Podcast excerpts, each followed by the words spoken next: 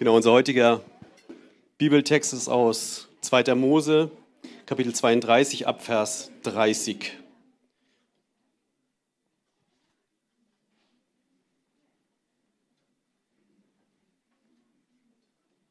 Hört Gottes wunderbares Wort. Und es geschah am folgenden Tag, da sprach Mose zum Volk, ihr habt eine große Sünde begangen, und nun will ich zu dem Herrn hinaufsteigen. Vielleicht kann ich Sühnung erwirken für eure Sünde. Als nun Mose wieder zum Herrn kam, sprach er, ach, das Volk hat eine große Sünde begangen, dass sie sich goldene Götter gemacht haben. Und nun vergib ihnen doch ihre Sünde. Wenn aber nicht, so tilge mich aus deinem Buch, das du geschrieben hast. Der Herr sprach zu Mose, ich will den aus meinem Buch tilgen, der gegen mich sündigt. So geh nun hin und führe das Volk an den Ort, von dem ich zu dir geredet habe. Siehe, mein Engel soll vor dir hergehen, aber am Tag meiner Heimsuchung will ich ihre Sünde an ihn heimsuchen. Und der Herr schlug das Volk, weil sie sich das Kalb gemacht hatten, das Aaron angefertigt hatte. Und der Herr sprach zu Mose, Geh hin, zieh von hier hinauf, du und das Volk, das du aus dem Land Ägypten heraufgeführt hast, in das Land, das ich Abraham, Isaak und Jakob mit einem Eid versprochen habe, indem ich sagte, Deinem Samen will ich es geben. Ich will aber einen Engel vor dir hersenden und die Kanaaniter, Amoriter, Hethiter, Phiresiter, Heviter und Jebusiter vertreiben, in das Land, in dem Milch und Honig fließt. Denn ich will nicht in deiner Mitte hinaufziehen, weil du ein halsstarriges Volk bist. Ich würde dich sonst unterwegs vertilgen. Als das Volk diese harte Rede hörte, trug es Leid, und niemand legte seinen Schmuck an. Denn der Herr hatte zu Mose gesprochen, sage den Kindern Israels, ihr seid ein halsstarriges Volk. Wenn ich nur einen Augenblick in deiner Mitte hinauszöge, so müsste ich dich vertilgen. Und nun lege deinen Schmuck von dir ab, so will ich sehen, was ich dir tun will. Da rissen sich die Kinder Israels ihren Schmuck ab beim Berg Horeb. Mose aber nahm das Zelt und schlug es sich außerhalb des Lagers auf, fern von dem Lager, das, und er nannte es Zelt der Zusammenkunft. Und so geschah es, dass jeder, der den Herrn suchte, zum Zelt der Zusammenkunft hinauf, hinausgehen musste, das außerhalb des Lagers war. Und es geschah, wenn Mose hinausging zu dem Zelt, dann stand das ganze Volk auf, und jedermann blieb stehen am Eingang seines Zeltes und sah Mose nach, bis er in das Zelt hineingegangen war. Und es geschah, wenn Mose in das Zelt hineinging, so kam die Wolkensäule herab und stand am Eingang des Zeltes, und er redete mit Mose. Und wenn das ganze Volk diese Wolkensäule am Eingang des Zeltes stehen sah, dann standen sie alle auf und verneigten sich, jeder am Eingang seines Zeltes.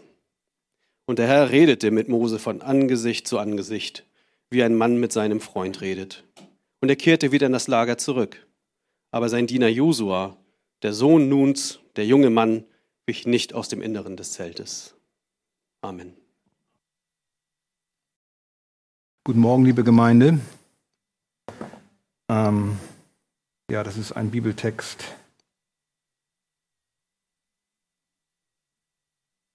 der einen die Knie zittern machen möchte. Ihr habt den langen äh, Inhalt gelesen, mitgelesen. Der eigentliche Bibeltext heute geht von Kapitel 33, Vers 1 bis 11. Ich habe nur einen kleinen Abschnitt davor von Jan mit vorlesen lassen, dass wir den Zusammenhang ein bisschen herstellen, weil wir doch einige Zeit jetzt nicht im zweiten Buch Mose waren. Wir wollen jetzt weitermachen mit zweiten Buch Mose auch, weil es geht in den nächsten Predigten, damit wir mit dem Buch durchkommen. Und der Titel der Predigt lautet Der Freund Gottes. Der Freund Gottes. Und der Kernvers ist Vers 11. Und der Herr redete mit Mose von Angesicht zu Angesicht, wie ein Mann mit seinem Freund redet. Danke dir, Jesus, dass wir jetzt dein Wort betrachten dürfen. Hilf mir in meiner Schwachheit, hilf uns, deine Herrlichkeit zu sehen. Amen. Um Vers 11 zu verstehen, dass der Herr mit Mose von Angesicht zu Angesicht wie ein Mann mit seinem Freund redet, müssen wir einige Dinge betrachten. Vielleicht kennen einige von euch den Film Der Herr der Ringe, wo Boromir, der aus der Weißen Stadt kommt, stirbt. Er hat Aragorn abgelehnt als König. Und am Ende, als er stirbt und sich Aragorn über ihn neigt, und Aragorn ist ja eine Jesusfigur in diesem Film, Tolkien war ja ein Christ, da sagt er dann, mein Bruder, mein Hauptmann, mein König, ich wäre mit dir bis ans Ende gegangen. Mein Bruder, mein Hauptmann, mein König, man könnte auch ergänzen, mein Freund. Das ist die Frage auch heute Morgen, wie werde ich ein Freund Gottes? Wir kommen ja nicht als Freunde auf die Welt, als Freunde Gottes, sondern wie die Schrift sagt, als Feinde. Da muss was geschehen. Wie vergibt mir Gott? Gibt es überhaupt Vergebung für meine Schuld? Ist sie nicht zu groß? Ist Gott mein Feind oder mein Freund? Deswegen haben wir uns diesen Abschnitt heute genommen. Er passt genau in diese Abfolge der Auslegung des zweiten Buches Mose. Wir befinden uns vom Zusammenhang her immer noch in der Geschichte vom goldenen Kalb. Ihr habt das ja gelesen. Der große Zusammenhang ist noch das, diese Sünde äh, des, des, dieses goldenen Bildes, des goldenen Kalbes, die Quintessenz der Rebellion gegen Gott im Alten Testament. Mose war ja der einzige Verbindungsmann zwischen Gott und dem Volk. Sie konnten nicht mit Gott. Und sie wollten auch gar nicht mit Gott reden. In 2. Mose 20, Vers 19, da sagt das Volk sogar explizit zu Mose, rede du mit uns, wir wollen hören, aber Gott soll nicht mit uns reden, sonst müssen wir sterben. Also Mose ist vom Volk akzeptiert als der Verbindungsmann mit Gott. Nun ist er 40 Tage oben auf dem Berg und kommt nicht wieder. Die Schlussfolgerung ist am ehesten zu sagen, dass das Volk wohl in Panik gerät. Mose ist weg und sie haben jetzt den Kontakt mit Gott verloren. Katastrophe. Sie sind allein ohne Gott.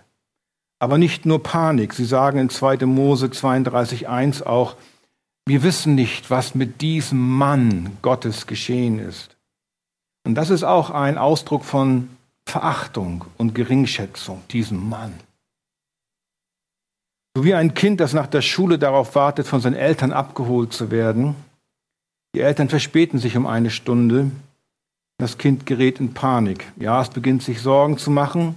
Die Phase geht auch vorbei. Dann wird es sogar wütend auf seine Eltern. Wenn dann die Eltern kommen, wird es die mit Vorwürfen behäufen. Und das Volk beginnt Mose zu verachten Aaron macht ein Kalb aus den Ohrringen des Volkes. Und dann ist es auch sehr unwahrscheinlich zu denken, dass mit der Aussage in 2. Mose 32,4, das sind eure Götter Israel, das wird zu dem Kalb gesagt, die dich aus dem Land Ägypten heraufgeführt haben. Es ist sehr unwahrscheinlich zu denken, dass sie wirklich glaubten, dass dieses goldene Kalb sie aus Ägypten geführt hat. Denn sie wussten ja, wer sie aus Ägypten geführt hatte, nicht dieses Kalb. Sie hatten es doch alle gesehen, was geschehen ist. Sie waren noch dabei. Aber das Kalb dient als eine heidnische Repräsentation des wahren Gottes. Anders ausgedrückt sagen die Israeliten nicht, dass dieses Kalb, das sie gerade erst gegossen hatten, aus Ägypten geführt hat, sondern dass Jahwes Gegenwart nun, weil Mose nicht da ist, sie mit diesem Kalb verbinden. Das Volk hatte das zweite Gebot gebrochen. 2. Mose 20,4, du sollst dir kein Bildnis noch irgendein Gleichnis machen, weder von dem, was oben im Himmel, noch von dem, was unten auf Erden, noch von dem, was in den Wassern unter der Erde ist. Und dann sagen sie auch noch, das sind eure Götter also Plural. Und das betont das Schreckliche, eine Mehrgötterei, nicht nur Götzendienst, eine Mehrgötterei. Und damit wird diese Beleidigung gegen Gott verstärkt. Denn das erste Gebot beginnt ja 2. Mose 20,2. Ich bin, ich bin der Herr, dein Gott, der dich aus dem Land Ägypten, aus dem Haus der Knechtschaft herausgeführt hat. Und das Volk sagt nun letztlich, nö, das sehe ich anders. trotz aller Tatsachen. Und das etwas Schlimmeres ist kaum vorstellbar. Auch für uns eine Lehre. Wir sollten uns hüten, zu dem, was Gott uns in der Bibel sagt, zu sagen, das sehe ich anders. Diese kurze Rekapitulation ähm, des Zusammenhangs mit dem goldenen Kalb ist sehr, sehr wichtig, um Gottes Reaktion, Mose Vermittlung, die Buße des Volkes und die Konsequenzen der Sünde des Volkes zu betrachten. Erster Punkt, Gottes Reaktion. Gott wird zornig. Er will das Volk vernichten. Aber Mose besänftigt das Angesicht Gottes, haben wir gelesen. Wörtlich, wörtlich heißt es sogar, er streichelt das Angesicht Gottes, er glättet die Zornesadern auf seiner Stirn. Ihr merkt, hier wird mit menschlichen Worten etwas beschrieben, was eigentlich in der, gar nicht in der Wirklichkeit so geschehen kann. Es sind menschliche Worte, damit wir Gott mehr verstehen. Das ist ein wichtiger Punkt auch in der heutigen Predigt, um den es immer wieder gehen wird. Mose besänftigt das Angesicht Gottes. Aber dann steigt Mose herab, er wird selbst zornig, er lässt den Befehl, dass alle zu ihm kommen sollen. Wer sich zu Gott hält und die Leviten kommen, sein eigener Stamm, und Mose befiehlt, alle umzubringen, die bei dem Abfall mitgemacht haben, und 3000 Männer werden umgebracht. Es mussten alle ausgerottet werden, die nicht umkehren wollten. Die Unbußfertigen, die weiter für diesen Stierkult eintraten. Segen bekam nur, wer auf Jahwes Seite steht. Deswegen, es kann keine Kompromisse geben. Der Glaube an Jahwe und Kompromisse und Kompromisse mit fremden religiösen Elementen schließt sich völlig aus. Der Glaube an Jesus ist exklusiv. Das heißt, der Glaube an Jesus und ich glaube noch an das und das ist völlig unvereinbar. Wir sollen keine Kompromisse mit dem Feind eingehen. Jesus allein, solus Christus, nur in ihm liegt unser Heil. Nur er starb für dich. Allerdings ist auf Jesu Botschaft in keiner Weise mit Feuerschwert und Kreuzzügen zu reagieren. Denn wir sollen die Liebe und Vergebung in Christus verkündigen und nicht anders Glaubende umbringen. Wir verkünden Apostelgeschichte 4, Vers 12. Wir haben es gesungen. Es ist in keinem anderen das Heil, denn es ist kein anderer Name unter dem Himmel den Menschen gegeben, in dem wir gerettet werden sollen. Die Reduktion des Glaubens an Jesus auf ein allen Religionen gemeinsames Weltethos, so eine, so eine gemeinsame nivellierte Weltanschauung. Jede Form der Religionsvermischung ist nicht nur Verrat an Jesus. Es ist das Ende des christlichen Glaubens. Die Strafe für die Sünde, die Gott den Verrätern zuteil werden lässt, mit den 3000 ist völlig gerecht. Und nicht nur das, nicht Mose ist der wahre Befehlshaber, sondern Gott. In 2. Mose 32, 27, da spricht Mose zu dem Volk, so spricht der Herr, der Gott Israels, jeder gürte sein Schwert an seine Hüfte. Es ist also Gottes Befehl. Gott ist heilig. Der Lohn der Sünde ist der Tod. Im Alten wie im Neuen Testament. Denn Gott ist der gleiche Gott. Nur, dass Christus stellvertretend allen Zorn Gottes für uns auf sich genommen hat und an unserer Stelle starb. Der Tod traf ihn, damit er uns nicht trifft. Das ist Gerechtigkeit und Heiligkeit Gottes und zugleich die Liebe Gottes, die sich im Opfertod von Jesus zeigen. Wenn Jesus nicht gekommen wäre und am Kreuz für uns gestorben wäre, dann müssten wir alle genauso wie die 3000 erschlagen werden. Der zweite Punkt, Mose Vermittlung. Der Tag ist vorüber, nun kommt The Day After. Kennt ihr den Film The Day After? Alter Film. Nun kommt The Day After. 3000 sind tot. Wird gar nicht beschrieben, wie die begraben werden, was mit ihnen geschieht. Ein Massaker. The Day After. Aber danach, an diesem Tag, The Day After, geht Mose wieder auf den Berg um Gott zu bitten, die Sünde des Volkes zu vergeben. Denn dass 3000 gestorben sind, ist noch nicht das endgültige Gericht. Mose möchte sein eigenes Leben nun für das, für das des Volkes geben. 2. Mose 32, 32. Vergib ihnen doch ihre Sünde, wenn aber nicht, so tilge mich aus deinem Buch, das du geschrieben hast. Damit ist nicht gemeint, dass Mose sein Heil verliert. Damit ist nur gemeint, dass er sein physisches Leben hingeben möchte als Opfer anstelle des Volkes. Doch Mose kann nicht stellvertretend für Sünder sterben. Er ist selbst ein Sünder. Obwohl er ein Heiliger, ein Gerechter, ein Errettet, ja sogar, wie wir gehört haben, ein Freund Gottes ist, ist er ein Sünder. Das sehen wir in Kapitel 33, Vers 11, dass er ein Freund ist. Wir sehen aber daran, dass er nicht als Opfer genommen werden kann und dass er ein Freund Gottes ist, dass er Heiliger und Sünder zugleich ist. Wäre er durch sein Glauben sündlos geworden, hätte er für sein Volk ja sterben können.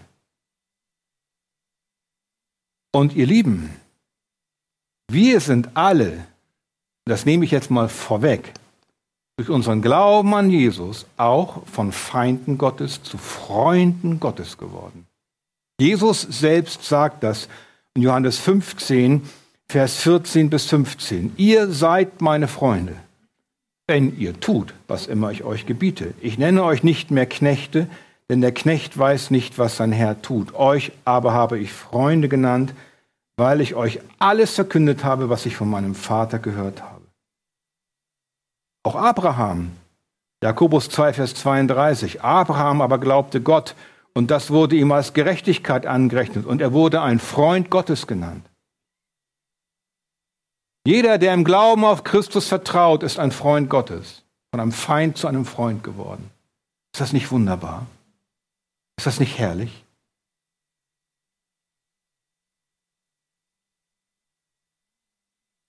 Wir sind auch durch den Glauben an Jesus gerecht gemacht worden. Wir sind Jesu Freunde, aber nicht sündlos. Wir sind wie Mose und Abraham Sünder und Heilige zugleich. Wir können nicht mit unserem Leben andere freikaufen von ihrer Schuld gegen Gott. Das kann nur Jesus. Am Ende von Kapitel 32 sagt Gott dann in Vers 34, so geh nun hin, Mose, und führe das Volk an den Ort, von dem ich zu dir geredet habe. Siehe, mein Engel soll vor dir hergehen, aber am Tag meiner Heimsuchung will ich ihre Sünde an ihn heimsuchen. Mose soll also den Auftrag fortführen. Das Volk wird nicht als Ganzes vernichtet werden, aber es wird noch eine Strafe geben, eine Heimsuchung ihrer Sünde, ein Tag des Gerichts. Und er kam dann auch, ein Vers später, äh, Kapitel 32, Vers 35. Und der Herr schlug das Volk, weil sie sich das Kalb gemacht hatten, das Aaron angefertigt hatten. Wir wissen nicht, wie viele daran starben. Aber eins ist klar, Gott kehrt Sünde nie unter den Teppich. Deine Sünde kommt ans Licht im Gericht. Daraus können wir ein Lied machen. Ne? Sie muss bezahlt werden, um der Gerechtigkeit Genüge zu tun. Was fangen wir damit an? Eine christliche Auslegungstradition sagt, dass wir anhand der Rebellion des Volkes sehen, dass das Gesetz nicht funktioniert. Das Gesetz funktioniert nicht, hat nicht geklappt, wir brauchen jetzt die Gnade. Aber das ist verkehrt. Das Gesetz ist gut. Das Gesetz ist heilig. Es spiegelt eine ewige und göttliche Ordnung wider, die zehn Gebote. Die Rebellion zeigt nicht, dass die zehn Gebote nicht funktionieren oder das Opfersystem nicht funktioniert. Die Rebellion zeigt, dass das Volk nicht funktioniert. Das Volk ist das Problem, nicht das Gesetz. Ich bin das Problem. Meine Sünde ist das Problem. Ich habe die Verantwortung. Das Gesetz kommt von Gott. Es ist gut. Wir haben es hier auch nicht mit einem rachesüchtigen Gott zu tun, der beständig davon abgehalten werden muss, sein Volk auszulöschen. Das denken ja einige. Ein Gott, der ständig gefährdet ist, auf sein Volk loszugehen, dass es immer wie auf Eierschalen gehen muss. Oh, bloß Vorsicht um nicht eins auf den Hut zu bekommen. Hier geschieht etwas Größeres. Israels Befreiung aus der Sklaverei Ägyptens ist ein Bild für die Wiedergeburt, für eine Neuschöpfung. So wie wir, wenn wir wiedergeboren werden, durch den Glauben an Jesus aus der Sklaverei des Teufels befreit werden. 2. Korinther 5, Vers 17. Ist jemand in Christus, so ist er eine neue Schöpfung. Das Alte ist vergangen, siehe, es ist alles neu geworden. So repräsentiert auch die Rebellion Israels den Sündenfall. Gottes intensive Reaktion auf die Sünde mit dem goldenen Kalb zu verstehen, um das zu verstehen, müssen wir diese größere Perspektive betrachten. Gott hat sich offenbart. Er hat sein Herz ausgeschüttet. Er hat einen Befreier und Vermittler in Mose berufen. Er hat vor, in Form der Stiftshütte, den Himmel auf die Erde kommen zu lassen, unter seinem Volk zu wohnen. Und kaum geschehen, rebelliert das Volk, es lehnt Gott selbst ab, es verwirft ihn. Lukas 17, 25. Zuvor muss er, Jesus, der Menschensohn, viel leiden und verworfen werden von diesem Geschlecht. Apostelgeschichte 4, Vers 11. Das ist der Stein, der von euch, den Bauleuten, verworfen wurde, der zum Eckstein geworden ist. Wir sehen in der Verwerfung Gottes beim goldenen Kalb eine Vorschattung auf die Verwerfung Christi, die dem Volk den Tod bringen müsste. Aber Christus in seiner Verwerfung trägt die Strafe selbst. Fassungsloses Wunder. Und hier in 2. Mose 32 bis 33 wird erklärt, warum Gott seinen gerechten Zorn auf diese Weise offenbart. Nun sehen wir als dritten Punkt die Buße des Volkes. Bevor wir zur Buße des Volkes kommen, ein Wort nochmal etwas mehr, wie ich schon sagte, zu der menschlichen Darstellung Gottes in unseren Abschnitten dem menschlichen Porträt Gottes. In der Art und Weise, wie uns Gott vorgestellt wird in diesen Abschnitten und wie Mose mit Gott umgeht und wie Gott redet, sehen wir, wie Gott uns selbst sich vorstellt mit seinen menschlichen Zügen. Wenn ich euch die Frage stellen würde, wie ist Gott? Was würdet ihr antworten? Häufigste Antworten aus der Bibelschule und aus den Seminaren und aus der systematischen Theologie. Gott ist allmächtig. Gott ist allwissend. Gott ist allgegenwärtig. Gott ist souverän. Gott ist unveränderbar. Gott ist ewig. Gott ist der Schöpfer und so weiter. Merkt ihr? Ich denke, nur wenige würden antworten, er ist geneigt, seine Meinung zu ändern. Er argumentiert mit Menschen. Er kann frustriert sein. Er hat Gefühle. Er ist zornig. Er bereut sein Handeln. Diese Eigenschaften, die ich zuletzt genannt habe, sind ganz sicher schriftgemäß, denn sie kommen ja in der Schrift vor. Zu oft denken wir eher, wie Gott sein sollte, als wie er sich in der Schrift wirklich offenbart. Das biblische Porträt von Gott variiert sehr stark. Es gibt sehr viele Beschreibungen von Gottes Wesen, die nicht in der systematischen Theologie aufgezählt werden. Wir sollten den Gott nicht übersehen, der uns klar in menschlichen Begriffen dargestellt wird. Ja, Gott ist hoch erhoben, er ist mächtig, aber er ist auch nah und erreichbar. Unterschied zum Islam zum Beispiel, wo er nicht erreichbar ist. Wir haben einen Gott, der erreichbar ist, der persönlich unsere Nähe sucht. In den Versen 1 bis 6 aus Kapitel 33, das ist äh, überschrieben bei euch in den Bibeln meistens mit der Buße des Volkes, da sehen wir nun eine Situation, in der nun entschieden wird, wie es nach dem Sündenfall des Volkes weitergeht. Die meisten Aktivisten der Rebellion, wenn nicht sogar alle, sind nun tot. Und Gott kündigt an, dass das Volk von Mose in das gelobte Land geführt werden soll. Er hat seinen Plan nicht aufgegeben. Aber Gott erklärt nun, dass er selbst nicht mitgehen wird. Habt ihr das gelesen? Er geht selbst nicht mehr mit. Er wird stattdessen einen Engel vorangehen lassen. In Kapitel 33, Vers 1 sagt Gott, geh hin, zieh von hier hinauf, du und das Volk, das du aus dem Land Ägypten heraufgeführt hast. Und das zeigt, dass Gott sich nun von seinem Volk distanziert. Er erklärt auch warum er nicht mitzieht. Er müsste das Volk sonst ganz sicher vertilgen, weil, er begründet es, weil es ein halsstarriges Volk ist. 2. Mose 33,5. Denn der Herr hat zu Mose gesprochen, sage den Kindern Israels, ihr seid ein halsstarriges Volk. Wenn ich nur einen Augenblick in deine Mitte hinaufzöge, so müsste ich dich vertilgen. Auch hier sehen wir wieder ein menschliches Porträt. So, so, spricht, so sprechen Menschen. So spricht Gott. Gott weiß nicht, wie er vielleicht an einem bestimmten Punkt der Reise reagieren wird. Er scheint sich selbst seinen Zorn nicht kontrollieren zu können. Daher ist es besser, wenn er nicht mitgeht. Das ist eine menschliche Beschreibung, ein Anthropomorphismus, so nennt man das. Eine menschliche Beschreibung, damit wir es verstehen mit unserer menschlichen Natur, wie Gott ist. Wir sollten da nicht drüber huschen. Das ist das Wort Gottes, das uns Gott so menschlich beschreibt. Und zweimal wird erwähnt, dass das Volk halsstarrig ist oder auch ein Volk des harten Nackens. Was macht ein Menschen zu einem Menschen mit einem harten Nacken? Ein Mensch, der nur auf seinen Weg geht, sein Ding durchziehen will, sich nicht ermahnen lassen möchte, sich nicht korrigieren lassen möchte, sich nicht beugen möchte. Interessant ist, dass auch der Begriff der Halsstarrigkeit immer nur in Zusammenhang fällt mit dem Geschehen vom goldenen Kalb. Halsstarrig, harter Nacken. Was heißt das? Ein harter Nacken hat der, der sich nicht unter Gottes Gebot beugen will. Der Kopf bleibt oben. Er geht nicht runter. Da muss man den Nacken ja weich machen. Du willst dich nicht beugen vor Gott. Deswegen ist es so schlimm in deinem Leben. Jemanden den Nacken, um nicht das Angesicht zu wenden, heißt sich jeder Mahnung zu entziehen.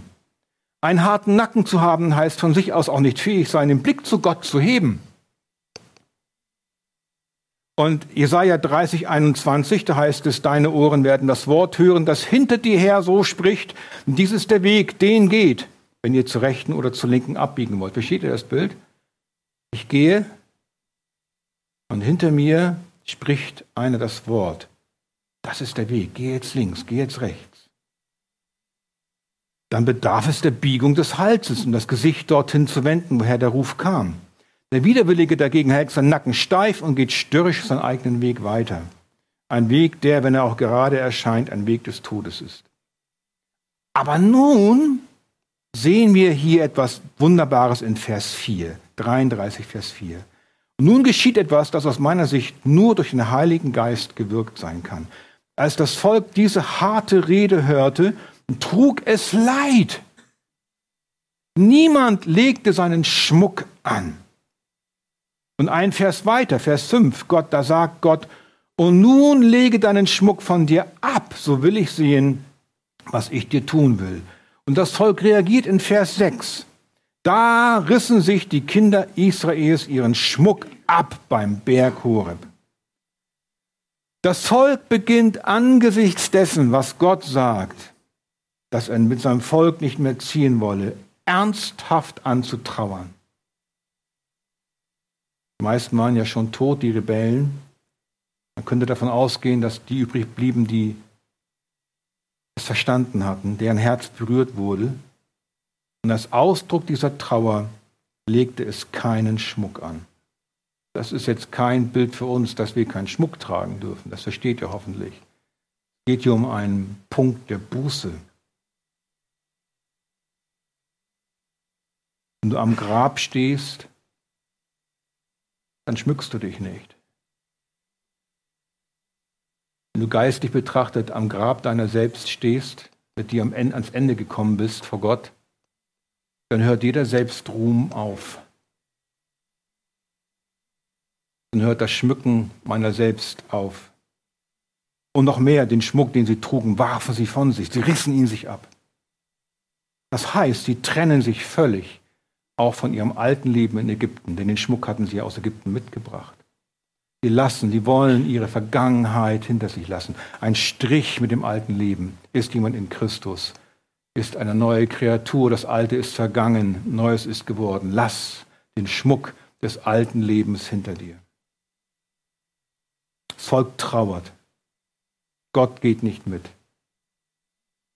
Ja, das Schlimmste scheint vorüber zu sein. Die Bestrafung ist erfolgt. erfolgt. Mose trat als Vermittler ein. Gott wurde besänftigt. Aber es gibt eine Konsequenz. Gott geht nicht mit. Und das löst hier, so kann man das wirklich auch sagen, dass das Volk eine echte Buße tut, eine kollektive Buße. Aber die Beziehung zu Gott ist dadurch noch nicht völlig wiederhergestellt. Das wird dann in den nächsten Abschnitten erzählt, die nach dieser Predigt in den nächsten Wochen kommen werden. Der, letzte, der nächste Punkt, die Konsequenz. Das Zelt außerhalb des Lagers, die Verse 7 bis 11. Es wird nun berichtet, dass Mose sein Zelt nimmt und es ferne außerhalb des Lagers aufschlägt.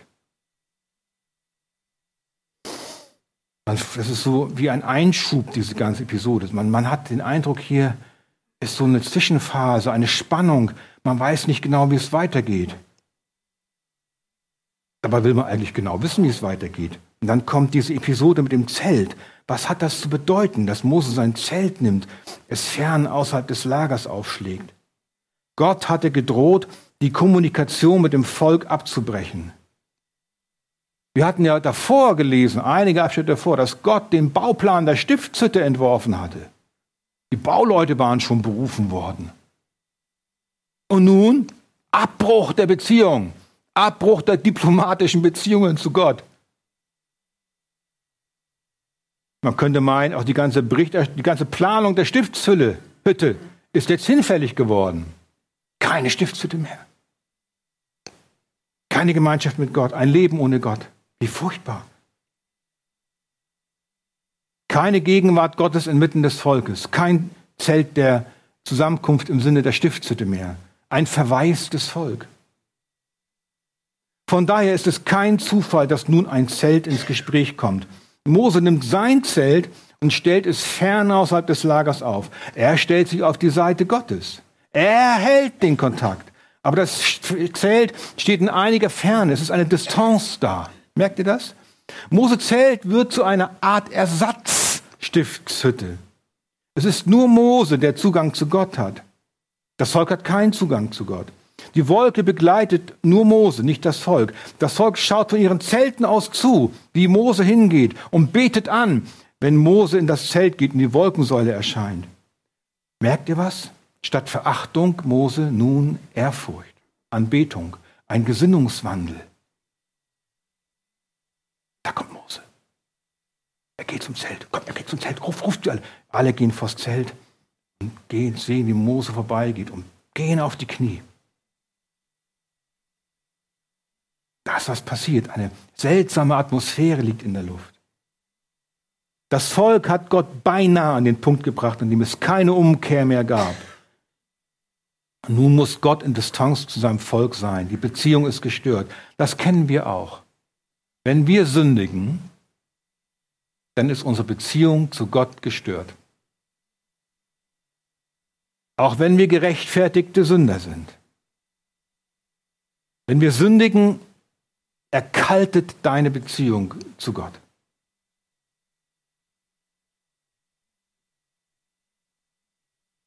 Auch wenn wir gerechtfertigte Sünder sind und uns alle unsere Schuld vergeben ist, wenn wir reingewaschen sind durch das Blut Jesu, als ist ein Ausdruck für die Rechtfertigung, so sündigen wir doch weiter. Und dann geschieht immer Folgendes. Eine Person wird dadurch betrübt. Epheser 4, Vers 30. Betrübt nicht den Heiligen Geist. Der Heilige Geist, Gott selbst, wird durch unsere Sünde betrübt. Und dann ist es so, als wenn alles Leben aus uns weicht. Kennt ihr das? Es wird kalt. Tot, man fühlt sich tot. Disconnected von Gott. Und Gottes Gnade ist es dann, dass er uns immer wieder Buße schenkt. Daher ist unser Leben in der Nachfolge immer ein Leben in der Buße. Immer. Das hat Luther schon als Grundsatz bei den 90 Thesen, erste These, so gesagt. Wer meint, er sei sündlos, er bräuchte keine Buße mehr zu tun, weil er meint, er sei sündlos, der kann gleich aufhören, das Vaterunser zu beten. Vergib uns unsere Schuld. Dass Mose und Gott sich in einem Zelt treffen, ist ein Signal für den Leser dieser Geschichten, für das Volk damals, die das, das gesehen hat, für alle Zeiten, dass Gott, dass Gott sein Volk noch nicht völlig verworfen hat. Den glimmenden Doch wird er nicht auslöschen, den geknickten Halm nicht um ausreißen. Auch hier. Was geschieht nun in diesem Zelt? Vers 11. Und der Herr redete mit Mose von Angesicht zu Angesicht, wie ein Mann mit seinem Freund redet. Merkt ihr schon wieder ein menschliches Porträt von Gott. Gott spricht mit Mose. Mose hat keine Vision oder Träume. Er redet mit Gott unmittelbar. Die Wendung von Angesicht zu Angesicht ist ein menschlicher Ausdruck der Nähe. Im Angesicht eines Menschen, wenn du den Menschen anschaust, mit ihm redest, da sind doch alle Kommunikationsorgane versammelt. Augen, Mund, Ohren, die ganze Mimik, der Klang der Sprache. Jahwe ist Mose nahe mit seinem Angesicht. Da niemand Gott von Angesicht sehen kann, ohne zu sterben, das kommt in den nächsten Abschnitten, ist dieser Ausdruck, dass jetzt Mose von Angesicht zu Angesicht wie ein Mann mit seinem Freund redet, so zu verstehen, dass die Gespräche persönlich waren. Es geht hier um die inhaltliche Nähe. Ganz intim. Gott sprach zu Mose wie ein Mann mit seinem Freund. Wir wissen nicht, was Mose alles mit Gott geredet hat. Aber ich denke, dass ein Teil der Verse ab Vers 12 bis Kapitel 34, Vers 3 mit dazugehört. Was lernen wir daraus? Die Geschichte vom goldenen Kalb, ihr Lieben, ist kein Modell dafür, wie Gott heute Sünde in seiner Gemeinde ausrottet oder wie er mit dir und deiner Sünde umgeht. Wir können das nicht übertragen, so einfach.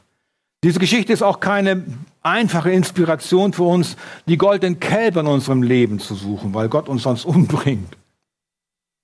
Gott ist nicht zornig auf seine Gemeinde. Nicht, weil die Gemeinde etwa makellos wäre, sondern weil sein Zorn komplett auf Christus übertragen wurde. Das heißt aber nicht, dass Gott Sünde jetzt egal ist. Die Geschichte vom goldenen Kalb zeigt, und das ist immer so und bleibt so, dass Gott null Toleranz mit der Sünde seines Volkes hat.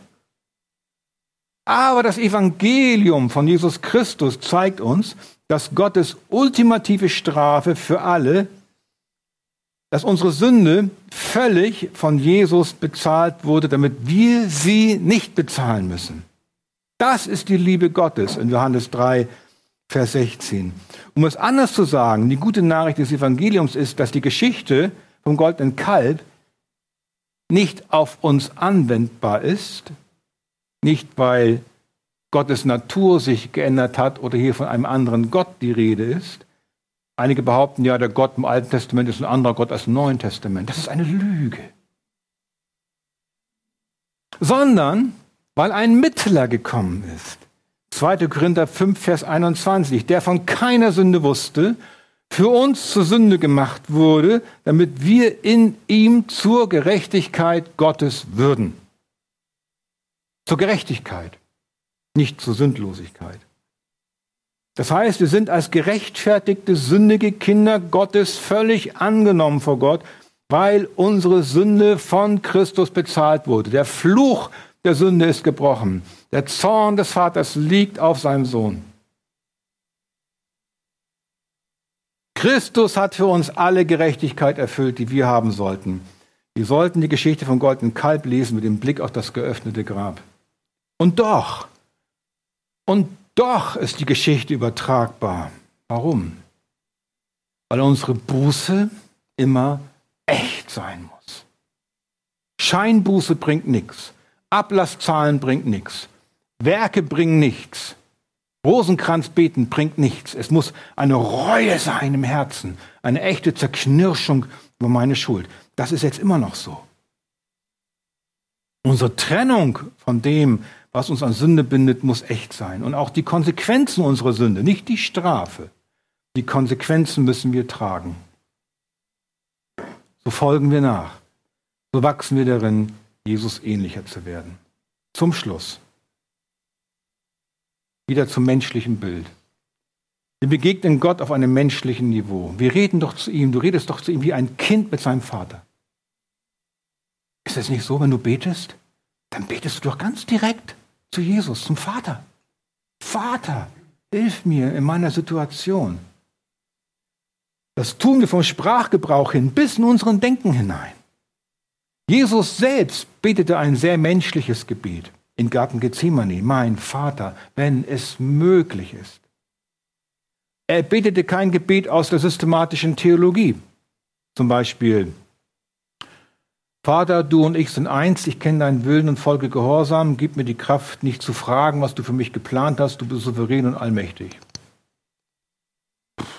Nein, Jesus betete innig, inbrünstig, menschlich, er war wahrer Mensch, wahrer Gott. Vater, wenn es möglich ist.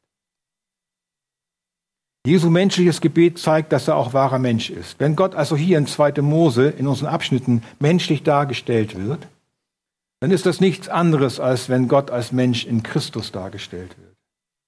Wir können doch gar nicht anders, als über Gott in menschlichen Kategorien denken. Wir können Begriffe wie allmächtig und allwissend benutzen, aber diese Dinge zeigen, was Gott nicht menschlich macht.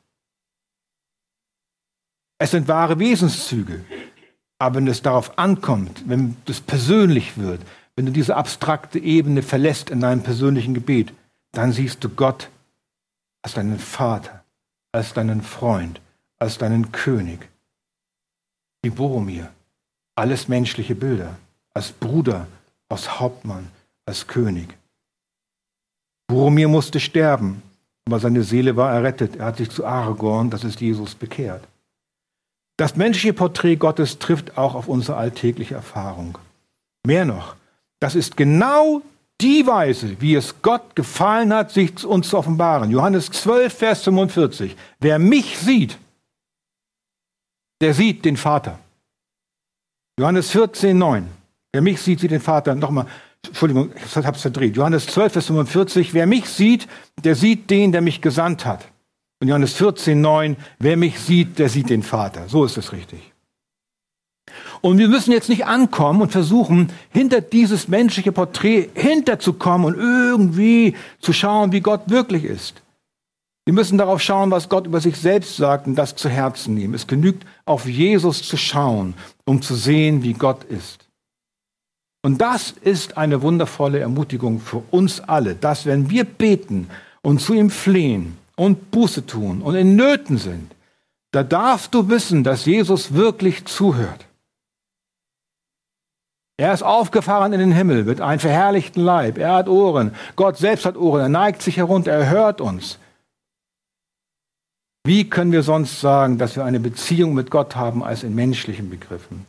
Abraham war ein Freund Gottes. Gott redete zu Mose wie ein Mann zu seinem Freund.